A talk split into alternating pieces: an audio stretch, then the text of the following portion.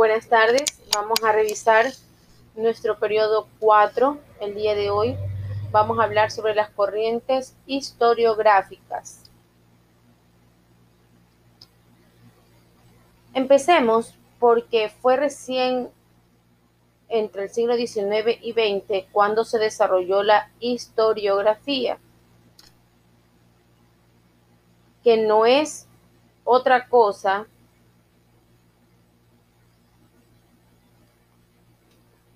el estudio de la forma como el historiador aborda la historia. La historiografía es el estudio del método y del enfoque que empleamos para escribir la historia. En último término, es una interpretación de los hechos de la realidad. De tal manera que la historiografía revela la forma de pensar y de hacer ciencia del momento que pretendemos comprender un hecho pasado. En pocas palabras, la historiografía estudia el modo en que la historia ha sido escrita, determinado por el espacio y forma de pensar.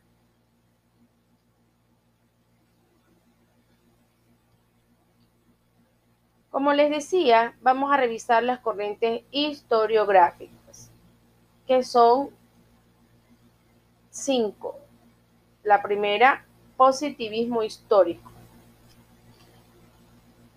Sostiene que había que exponer los hechos tal como sucedieron, no hay que alterarlos, ya que hacerlo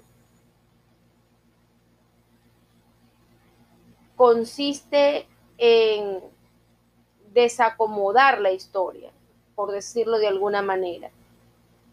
Para el positivismo histórico dice que los hechos se deben exponer tal como pasaron. No hay que alterarlos. No se puede hacerlo. ¿Sí? Si uno los interpreta, se cambia la historia.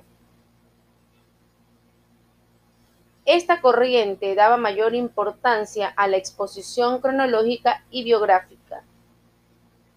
El positivismo divide la historia en tres estadios, el teológico, el metafísico y el positivo. Luego tenemos el materialismo histórico.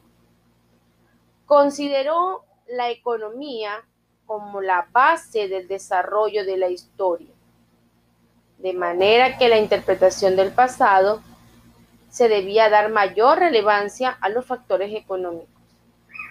Según esta corriente, la historia debe de ser comprendida desde, los diferentes modos de producción, la comunidad primitiva, el esclavismo, el feudalismo y el capitalismo.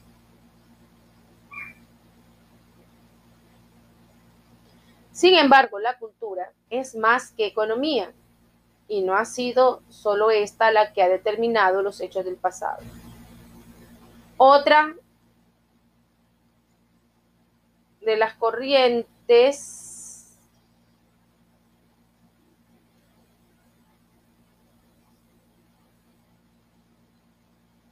otra de las corrientes es el historicismo.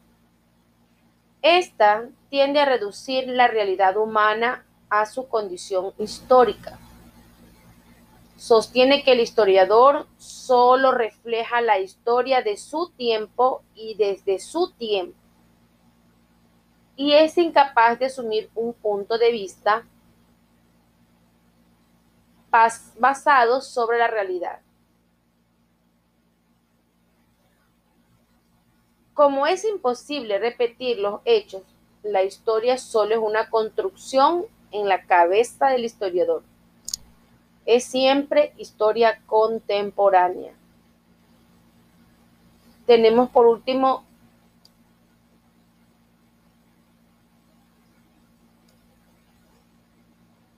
perdón, tenemos en cuarto lugar los anales. Sostiene que la historia se desarrolla en tres planos que pueden coincidir. La larga duración es más lenta y que la dividimos en eras la era paleozoica, mesozoica, por ejemplo. Tenemos mediana duración, donde suceden los acontecimientos a lo largo de varias generaciones y la podemos dividir en etapas.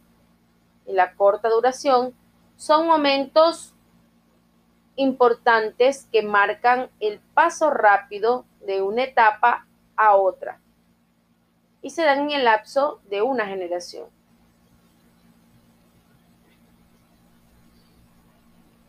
Esta corriente considera la geografía como un ambiente que afecta al hombre y viceversa.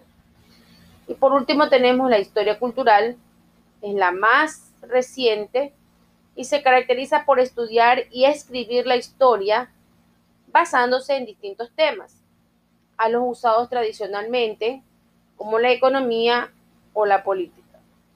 La historia cultural estudia temas como las mujeres, los niños, la música, la moda, la tecnología, deporte, etc.